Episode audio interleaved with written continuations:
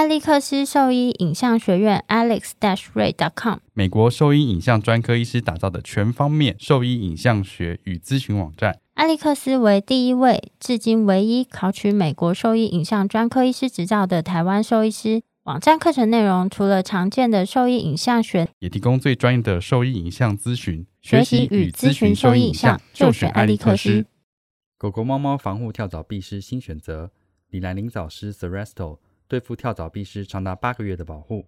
全新科技的项圈，专利且创新的活性缓释机制，让保护力长达八个月。不怕水，也没有异味，狗狗、猫猫都可以使用，方便、安全、有效、亲密。我也用李兰林早师。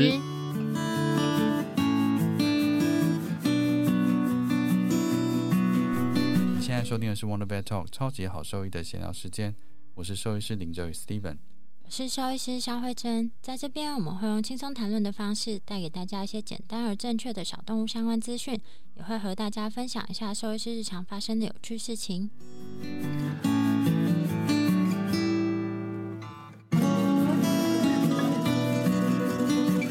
那当然，一旦产生褥疮，你要做的事情是看医生，请医生帮你做一些居家照护一些建议啦。那不要自己处理，因为有一些问题可能是需要医生做简单的一些外科先清创之后，才会比较快速的恢复。然后会有一些建议的敷料跟照护方式。那这个可能在当下医生跟你们做建议会比较好。那第二个部分就是便秘的部分了。这个其实比较牵扯到有一点深的问题。第一个是，就是它膀胱的张力是不是好的？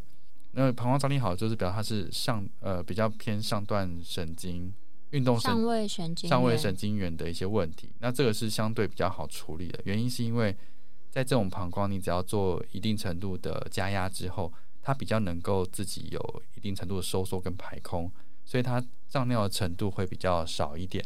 然后或者甚至他自己在兴奋的时候，他就会把尿液排出来。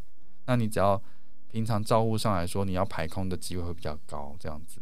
然后那个尿液能不能够排空啊？就不管它是能够顺利挤尿，或是没有办法顺利挤尿的那个动物啊，其实在这种没有办法自主控制排尿的动物，其实都要非常注意到，就是关于这个泌尿道感染的问题，因为这个是最常见的并发症。就平常一定要按时的去挤尿，然后尽可能的呢，就是要把它尿液排空排空。然后只要有尿液滞留的过多时间过久的话，其实都很容易造成就是泌尿道感染的。一个是膀胱发炎，第二个是呃下面要感染这个问题了。对，这个其实是蛮严重。有的人会觉得说，哎，只是下面道感染好像还好，但是我们其实曾经遇过像这样子的狗狗，它就是因为。下面尿道的感染问题，最后是败血症，来医院是休克离开的。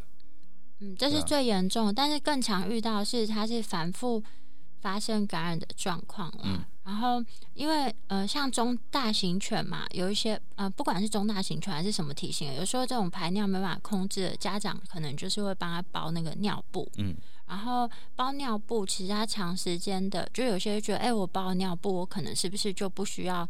这么频繁的去挤尿或是换这个尿布，我不晓得婴儿是多久要换一次尿布欸？婴儿是有味道就要换啊？哦，有味道，而且它是你只要一尿尿下去就要立刻换，因为通常它频率多高？会红屁股啊！哦，我还没有养过婴儿，我不知道。快了，快了。但但就大概多久？也是一两个小时吗？还是没有啦？我没有要看的，就就看那个小孩会不会哭啊？哦，但是有的那种就是没什么神经的那一种，他可能就大了，全身都是，他可能也没有反应。但你有可能会闻到味道，你就去把它洗，赶快把它洗掉，这样子。嗯，那狗狗其实也是一样，一样的。对啊，可是如果说它因为对自己后驱或者是控制没有能力的话，可能没有这个感觉。除非它自己本身有一点洁癖的话，才会让你知道说它已经有排尿或排便了，不然可能还是要定时去监控看看。嗯，对啊，去检查一下，你可能每二到四个小时稍微检查一下，不要让它泡在尿或者是接触尿的时间过长。二到四个小时啊，这个是指说你不但呃要确认他尿布有没有湿啊，然后第二个是你也要去挤压他的腹部，就是看他的膀胱是不是有胀，因为这个必须要检查之后，我们才能够给你一个比较好的建议，说他大概多久要去确认一次啦。因为就像刚刚讲的，它膀胱张力不同的情况下，其实每个动物要确认的时间都会有一点点的落差，然后它的注意的细节上也会有一点不太一样。所以，我们刚刚提到的大概就是一个大方向的。对，因为有的动物它的胀尿的时间是比较长的，它可能一天只需要八小时做一次挤尿，因为它可能其他时间它其实可以有办法自己排出来，可以有有办法自己排出来，所以它胀尿情况是比较少的。但有的动物它可能真的四个小时就必须要处理一次，嗯，那所以这个时间会有一些落差，这必须要依照每个动物的情况去做建议啦。嗯，然后大方向，然后甚至有一些动物的话，就是就大家也要学习，就是辨认一下那个尿液的。味道啊，颜色啊，然后再来就是，呃，没有办法控制的非常理想状况下，那他是不是就是要定期的去做，比如说尿液培养的追踪，看一下说他的尿液里面是不是有细菌性感染？因为反复的感染啊，其实它。到最后会面临到一个最大的困难点，是说他能够使用的药物选择会越来越少，他这个泌尿道感染的问题就会很难很难控制。对，所以我目前在我自己个人会做一些建议，就是他一开始初期刚开始有瘫痪这问题，刚开始做照顾的时候，你可能初期先一个月左右时间可以做一次的尿检，不是培养哦，是做尿检去确认说它里面的一些数值有没有任何异常。那如果都没有问题的话，可以三个月做一次，之后是每半年的时候做一次监控，会比较好。哦，我个人就是更频繁一点啦，我可能大概一个月，如果只是基本的尿液检查的话，那我大概至少建议一个月一定要追踪一次。我说照顾很理想的情况下可以这样子啦。我我我就是比较担心的人，然后或者是气味开始有有初步变化的时候，其实就可以频繁的做，没关系。嗯，就是看个案再去做调整，然后呃有一些。大型犬啊，它们是非常难挤尿的。那在这种情况下，其实有时候我们反而会建议，就是看是不是适时的，就是放导尿管去让膀胱可以休息了。因为如果它真的很难挤尿，常常发生胀尿这个问题的话，其实膀胱容易受伤。那我们在做导尿管放置的时候，一方面是可以让膀胱处于没有这个胀尿跟这个张力的情况时间长一些。然后同时可能可以做一些灌洗，嗯，然后再来就是像这种，比如说三十公斤的黄金猎犬啊，那其实它在挤尿操作上对女生来讲还蛮蛮不容易的，嗯，那就是与其你要每天都这么费劲的去就是挤它的膀胱，动物也不舒服，那在这种情况下，替代选项我觉得放导尿管也是一个蛮不错的选择。那只是在放导尿管之后呢，它这东西其实它设计来就不是让你长期。放的那那所以呢，至少就是要学习就如何去做平常外生殖器的清洗啊，以及跟医师讨论说多久必须要做一次导尿管的更换，跟他多久需要做一次定期的，就是尿液培养，去控制它可能发生或是还没有发生预防泌尿道感染的情况。嗯，因为这种大型犬，它如果是一直漏尿或是胀尿，尤其是漏尿啊，后区皮肤的尿灼伤，其实都还蛮严重的。再就是，我觉得挤尿这件事情还是要蛮多练习的啦。就是这个其实初期真的很困难，因为那个你对于结构上或者是触感，其实都是完全没有经验的，所以你必须要好长一段时间练习去感受那个我们一直讲的水球在哪里。嗯，就是像之前我们蛮多那个瘫痪腊肠狗嘛，有时候他们在出院的时候，其实都还没有，有的是在那个时间点还没有办法恢复到完全的，就是自主排尿功能自主排尿功能。那我们在让他们出院前，就是教导他们挤尿这件事情，至少都会让他们来学三次到五次以上，哈。让他们确定在操作上是都 OK 的，然后甚至是家里面需要进行这个操作的成员们都一起过来学习，因为不是就有时候不是同一个人他都会一直在家里面嘛。对啊，然后在操作的时候要注意的事情是，我们讲的位置都是大概的一个位置，这个膀胱其实是可移动的，就是它这个水球在里面是会跑动的，所以在。我们通常在教的时候，会尽量让你感受到那个水球的张力是怎么样的，然后让你比较在自己挤尿的时候能够稍微辨识一下，不要盲目的一直一直挤。那我之前有看过是光看网络影片去学，然后就在挤尿的。结果他来这边挤给我看的时候，他挤的位置其实是在前腹侧，就他根本不是在比较靠近膀胱的位置。他说这个他很不舒服，有时挤挤他就吐了。啊，因为他很，可怜。我就想说好可怜哦，因为他都在挤压是前侧，例如说肠道的位置比较多，所以那个负压又变很大的情况，他就吐了。啊，好可怜哦。对啊，所以如果可以的话，当然还是让医生去实际现场教导之后，再尝试开始做这件事情，比较安全一点。因为这件事情比较不会比较舒服啦。然后对，然后在这做这件事情，其实不是零风险，因为你里面脏器还是有，比如说脾脏啊，或者其他肠道的部分。如果你没有办法确认靠近的位置的话，你很有可能。力量一直挤压在错误的错误的地方，那有可能会造成一些问题啊。所以在做这件事情的时候，初期一定要有医生教导比较好。我相信，就是你到医院就诊，然后跟他们说你想要学习如何正确挤尿，医生都会很乐意。对啊，就是当然是要挂号了，不是说免费。当然我意思说，那医生可以花十分钟教我挤一下吗？没有，就是你可以。到医院去学习这件事情啊，挂号费或什么，其实都不是一个很昂贵的费用。但是你可以就是学习到如何正确的操作这个挤尿的程序。那之后就是在家里面再自行操作，我觉得会是最安全的方法。正确操作无价。对啊，对，让你动物比较能够舒服。因为之前也有有主人说，问医生你帮他挤的时候，他都没有反抗，但是他挤他就咬我，他就一直一直扭，一直扭，不让我弄。我说你要用对，一个是位置要对，第二个是你的力量力道要对，对啊，就不会让他觉得很不舒服，然后不要抗拒这件事情。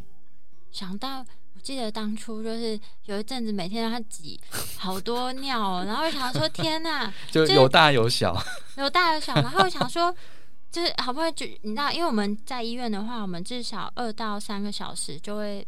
确认一下膀胱，不一定每次都挤，但二到三个小时，我们就确认一下膀胱。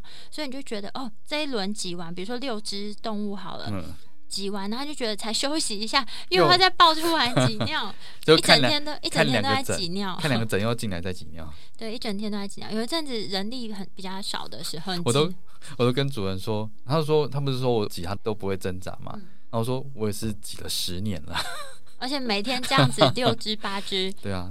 所以你要多练习，就会就变成说你这个是长期需要的技能，所以你其实多触摸、多练习，一定是可以操作的好的。嗯，对啊。然后我觉得啦，就是有时候呃，瘫痪动物啊，他们的体态啊，还是要稍微照顾一下啦。因为我觉得很多瘫痪动物有时候就是饲主会呃希望他们体重稍微再更轻一点，就是我们其实也会建议说，哎，不要太胖。但并不是说让他们到极瘦的状况，所以就是在做除了我们刚显而易见的，比如说伤口护理啊、挤尿这个日常要做的事以外，其实都还是要定期的去监控他的体重啊、肌肉质量，还有他的体态。嗯，然后体态的话呢，就是也会跟刚提到的，就是肌肉量，因为你如果说整个体态都非常差的情况下，肌肉怎么可能会生长？一定都是消瘦萎缩的速度是更快的。所以，就是除了前面这几个事情，就是完成以后呢，接下来就是呃体态照护，还有就是在家里面可以帮他们做一些简单的关节的活动啊。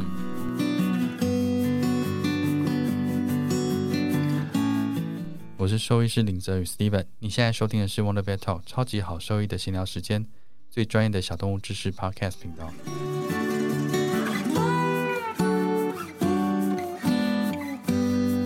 那这些目的性不一样了，一个是我通常习惯分成伸肌群跟缩肌群的一些练习去做建议。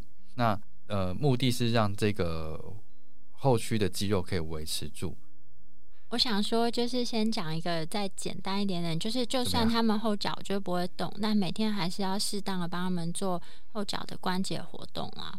嗯，做被动的。对啊，被动的关节活动，你可以稍微说介绍一下这个部分。被动关节活动，嗯，其实，呃，如果是像这样子的话，其实不一定要，我觉得不一定要分单一关节去做啦。比较简单的话，可以做那个脚踏车运动，就是有点像他躺着，你帮他做行走的这个动作，可以维持髋关节的活动度、膝关节、踝关节整体的活动度。那这个相对来说是比较简单的，然后可以在比较有效率的时间内完成。那这是可以帮他做的事情，两侧都去做这样子。嗯，就每天你帮他做，就是踩脚踏车的运动。就是你要想象，就是他在侧躺的时候模拟他在走路的姿势，然后可能可以每天做个，如果时间允许的话，每一侧可能可以做个就是大概三五分钟，嗯，好，然后那就是再三到五分钟，不是三十五分钟，对，三到五分钟，三五分钟还可以吧？谁会谁会认为是三十五分钟？比较精确一点，万一他们听听就说做了三十五分钟。一天做七十分钟这样，哦，也是很猛哎。好，反正就是至少可以做三到五分钟，然后两侧都帮他进行。对，好，至少可以维持他关节活动的一些角度啦。嗯，肥胖这件事情还是要避免啦，但不能过瘦。我基本看到都是肌瘦哎，真的。对啊，之前还是有遇过体重一直上去的。他觉得他很可怜，一直。狂喂他吃，对啊，他食欲好就一直吃，然后就发现说你在挤尿的时候会觉得那个离你的膀胱越来越远。我觉得我们讲一个比较客观的数字好了，就是希望他的体态评分大家可以就是维持在如果九分制的话，大概是维持在四到五分之间啦。对，就是原则上是比正常稍微轻一点点而已。对，这样子是比较好照顾的。嗯。体态评分的表格，我相信网络上其实都找得到。你就找九分制的，我们会比较建议是四到五分之间。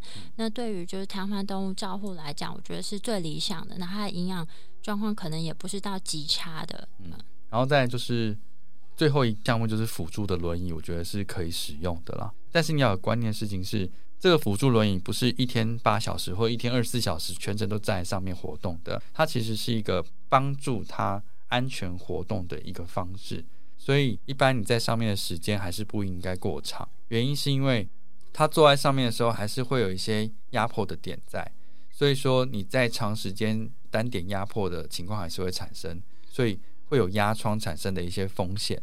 那可以固定的时间，例如说每天出去散步的时间，就让他坐在轮椅上。或者一天在家里坐轮椅的时间，可能可以压在一个小时到两个小时之间，让他有自己轻松活动的时间，这样子。嗯，它是一个辅助的方式，不是替代掉他其他该做的，比如说关节活动啊，或是他该做的一些加强肌力的附件活动的的事情。对啊，那小型犬可能相对来说还安全一点，一样就体重比较重的狗狗在轮椅上要特别注意就是了。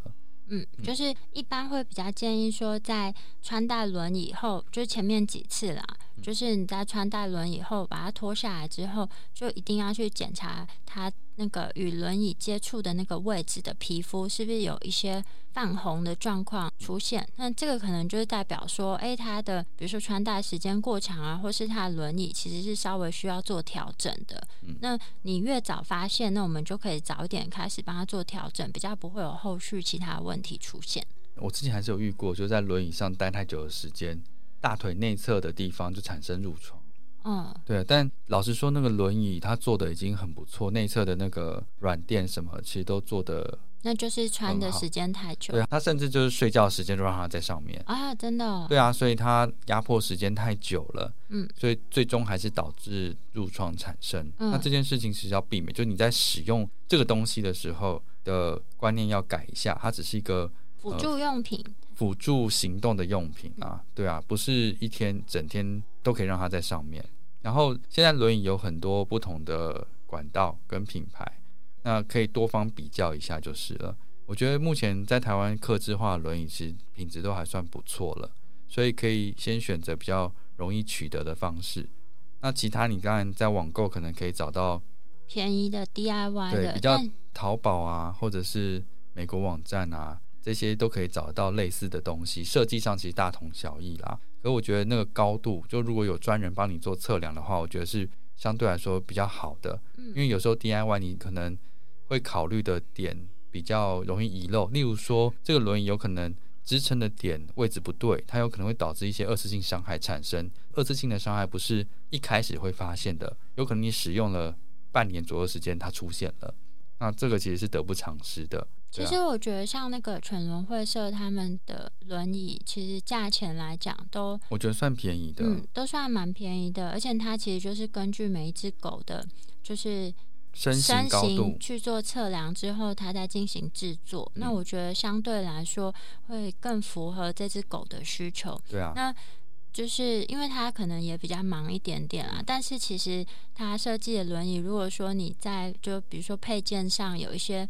损坏或什么，其实都是可以跟他们联系，做后续的，就是看说是不是可以再加购一些配件，然后等等之类的。我觉得虽然一开始会相对花的钱多一些些，但是我觉得它能够使用的时间，还有对狗狗来讲都是比较舒服的。嗯嗯，然后有一些情况是，有些人可能会有捐助的轮椅这一类东西，可能可以使用。这个我觉得可能是暂时性的，因为。